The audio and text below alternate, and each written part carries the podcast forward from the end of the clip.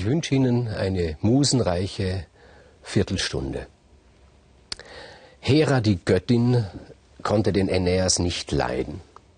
Zunächst einmal deswegen nicht, weil Aeneas ein Sohn der Aphrodite war.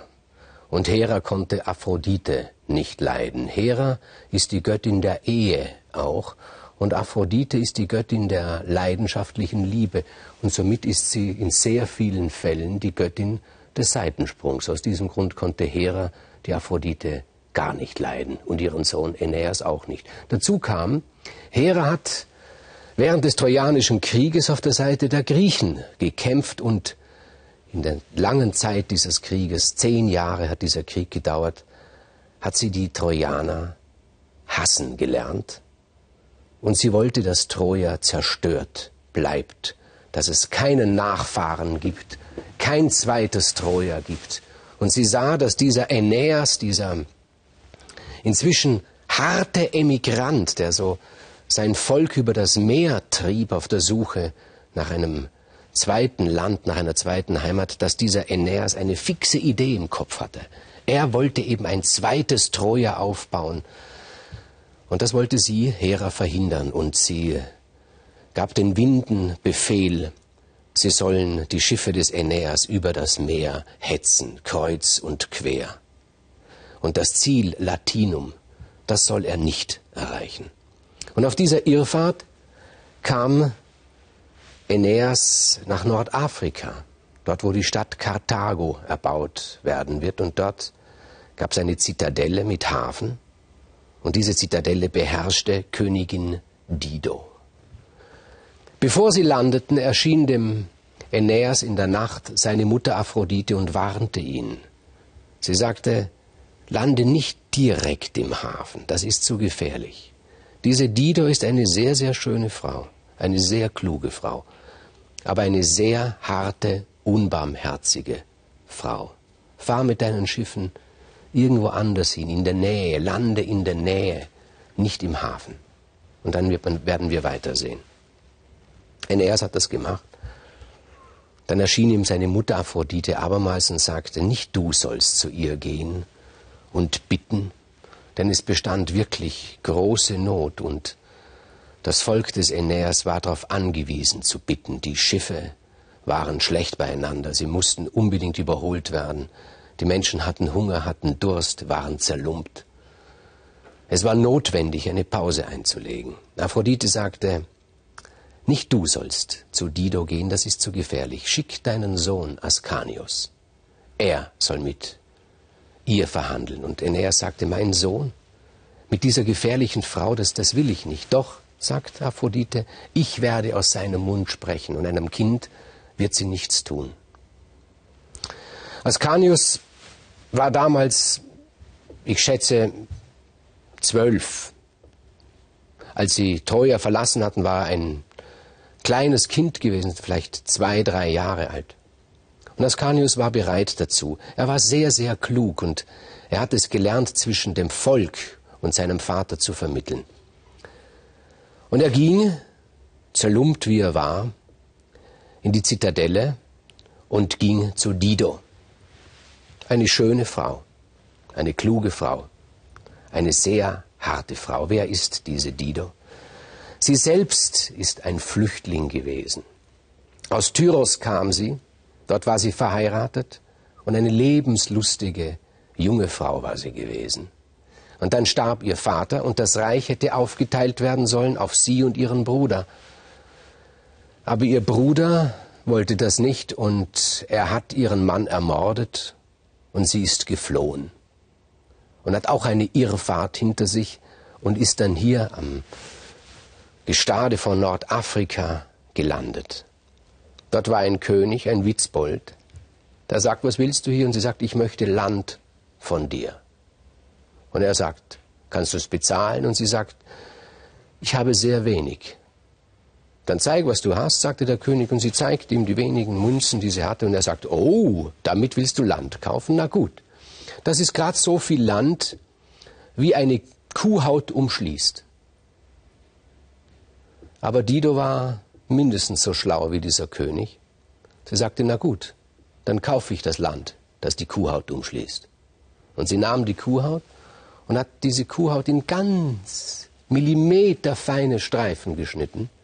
Und, mit, und diese Streifen hat sie ausgelegt. Und es war nicht viel Land, aber genügend, um darauf eine Zitadelle zu bauen. Und sie hat sich vorgenommen, mich betrügt nie mehr jemand. Und sie ist hart geworden. Und dann kam dieser kleine Bub zu ihr, zwölf Jahre, Ascanius, und aus seinem Mund sprach Aphrodite. Und er erzählte vom Schicksal Trojas, erzählte von dieser Irrfahrt seines Vaters mit dem Volk, mit einer lieblichen Stimme sprach er in das harte Gesicht der Dido. Und er erzählte davon, dass sein Vater Aeneas dem Volk Hoffnung gibt, jeden Tag, jeden Tag neu. Denn immer wenn der Tag beginnt, ist das Volk verzweifelt. Und dann benötigt es einen halben Tag, um diesem Volk wieder Hoffnung zu geben. Und das hat die Dido doch an ihr eigenes Schicksal erinnert. Und Ascanius hatte ein kleines Körbchen in der Hand. In diesem Körbchen waren Muscheln. Und die schenkte er ihr. Das war lächerlich. Ein paar Muscheln, das ist lächerlich. Aber es hat größere Wirkung getan als ein großes Geschenk. Und in seiner anderen Hand, die er zur Faust geballt hatte, hielt er etwas. Und Dido sagte, was hast du da in der Hand? Zeige es mir. Und er öffnete die Hand und da war ein winzig kleines, sehr höchst kunstvoll geschnitztes Schiffchen aus Meerschaum. Dieses Schiffchen hat mir mein Vater geschnitzt, sagte er, Aeneas. Aus seinem Mund sprach Aphrodite. Und für jedes Kind unseres Volkes hat er so ein Schiffchen geschnitzt, als Trost. Und das hat dann das Herz der Dido ganz weich gemacht. Sie dachte sich, diesen Mann möchte ich kennenlernen. Und sie sagte zu Ascanius, sag deinem Vater, ich möchte mit ihm sprechen. Aeneas trifft Dido und Dido verliebt sich leidenschaftlich in ihn. Verliebt sich auch Aeneas in, in sie, in Dido? Nein. Aber hart wie er geworden ist, nützt er die Situation aus. Er denkt sich, sie ist verliebt in mich, sie gibt mir Herberge, sie will, dass ich bei ihr bleibe.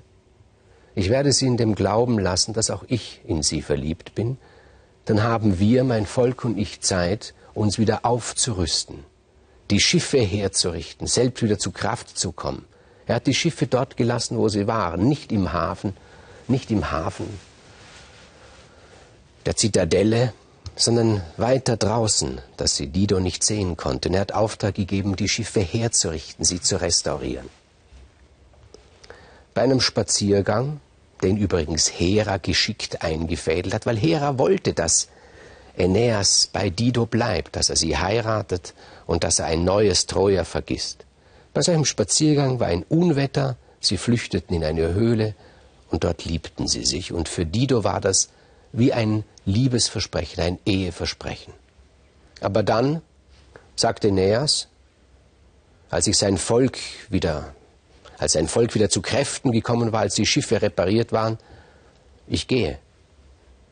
Und Dido, wie aus allen Wolken gefallen, sagt, du gehst? Aber du hast mir doch versprochen, mein Mann zu sein. Wann habe ich das versprochen, sagt er. Als wir uns geliebt haben in dieser Höhle. Ich habe kein Wort gesagt, sagte Neas. Er ist sehr hart geworden. Der Flüchtling ist hart geworden. Und sie läuft ihm nach, sie weint und sagt, was soll ich tun jetzt? Was soll ich jetzt tun? Alles, alles, was hier um mich herum ist, erinnert mich an dich. Der Tisch erinnert mich an dich, wo wir gegessen haben. Das Bett erinnert mich an dich, wo wir beide geschlafen haben. Meine Kleider erinnern mich an dich, die habe ich getragen, als wir uns umarmt haben. Und Aeneas sagt, dann wirf den ganzen Plunder auf einen Haufen und zünd ihn an. Beschaff dir neue Dinge, die dich nicht an mich erinnern. Er ist unerbittlich. Und er fährt ab mit seinem Volk. Großes Murren im Volk. Die sagen, aber es war doch gut hier. Wir haben doch wunderbar gelebt. Eine Stadt ganz ähnlich wie Troja, auch am Meer. Warum sind wir nicht hier geblieben? Aeneas hart, weil ich eine andere Vision habe. Und Dido, die arme Königin, tut, was Aeneas ihr gesagt hat. Sie wirft alles, was sie hat, auf einen Haufen und zündet es an weil alles um sie herum sie an den geliebten Aeneas erinnert. Und dann blickt sie an sich selbst hinab.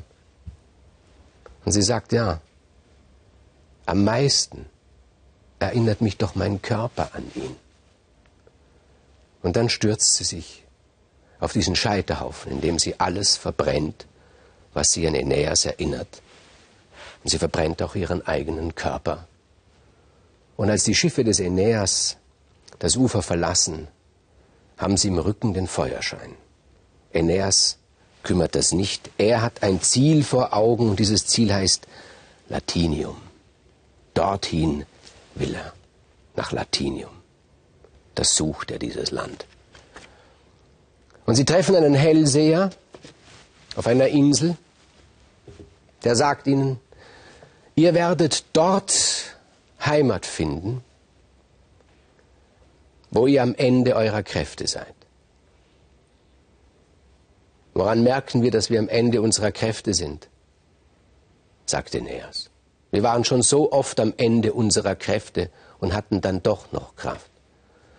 Und der Hellseher sagt, das merkt ihr daran, dass ihr solchen Hunger habt, dass ihr sogar den Tisch aufesst, auf dem euch serviert wird. Merkwürdig. Sie fuhren weiter, sie fuhren weiter, sie fuhren weiter. Und schließlich wurden sie wieder an Land getrieben. Dort waren sie wirklich am Ende und sie hatten Hunger, so viel wie sie noch nie gehabt hatten. Sie gingen dem Fluss entlang in das Landesinnere. Inzwischen führte der Sohn des Aeneas, Ascanius, die Leute an. Aeneas war ein alter Mann geworden, ein schweigsamer, stiller alter Mann mit engem Mund und stets gerunzelter Stirn. Wir würden sagen, ein Fanatiker, keinen Bitten mehr zugänglich. Sein ganzes Leben hat er sein Volk über das Meer getrieben. Und sie gingen diesen Fluss hinauf, sie schleppten sich über diesen Fluss hinauf. Die Schiffe zum Teil waren so kaputt, dass sie unter, dass sie versanken. Und dann kamen sie zu Bauern. Und diese Bauern, die waren sehr gastfreundlich sagten, nehmt Platz. Und sie servierten ihnen eine Speise, die uns durchaus sehr bekannt vorkommt. Ein runder Teigfleck, auf dem allerlei schöne Dinge waren. Also wir würden dazu sagen, eine Pizza. Aber sie wussten nicht, wie man das isst. Und sie kratzten das Schöne, was da drauf liegt, die Tomaten, den Mozzarella und, und, und alles, was da drauf ist, die Salami, kratzten sie weg und aßen es. Und dann sagte einer, von den Leuten in seiner guten Laune, dass sie etwas zu, zu essen hatten, endlich und so etwas Gutes zu essen hatten. Sagt, das ist doch interessant. Ne? Das sieht doch so aus, als ob die den Teller zu etwas Essbarem gemacht haben. Ein anderer sagt ja nicht nur der Teller, das ist ja der Tisch. Weil er saß da auf der Seite, hat keinen Platz mehr gefunden, hat die Pizza auf seinen Knien gehabt. Und da wurden sie alle ganz still und dachten, jetzt kommt er uns nicht mehr aus der Aeneas.